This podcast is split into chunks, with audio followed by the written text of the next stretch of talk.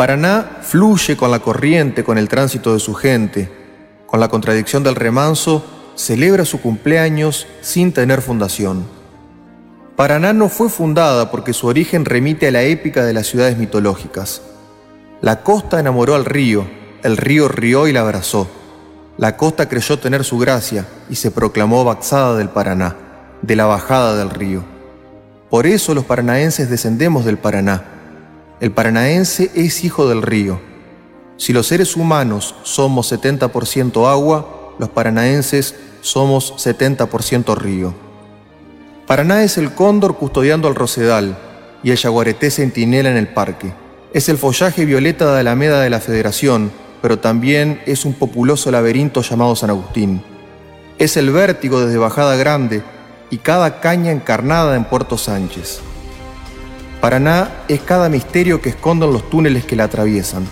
Es tránsito, gente, autos que vienen y van, entre el sueño siestero de un pueblo sin nombre y el insomnio de una ciudad que intenta ser y crecer.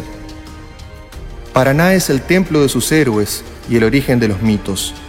Es la última plegaria de Aníbal besando la red y cada pelota rendida en los guantes de Bertoli. Paraná es cada último suspiro en el Buta y cada papelito que el viento remontó en el Grela. Es cada club y su gente.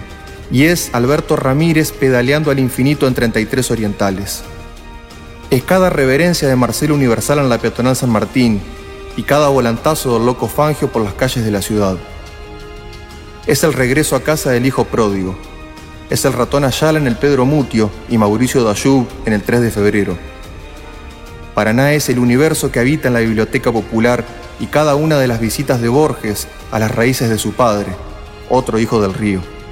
Es cada crónica y cada verso que supo inspirar y un viaje de Roberto Arlt convertido en agua fuerte. Paraná es su gente y sus historias, sus héroes y sus mitos. Es el retoño de la costa y el río, un reflejo fluvial indomable que se descubre día a día.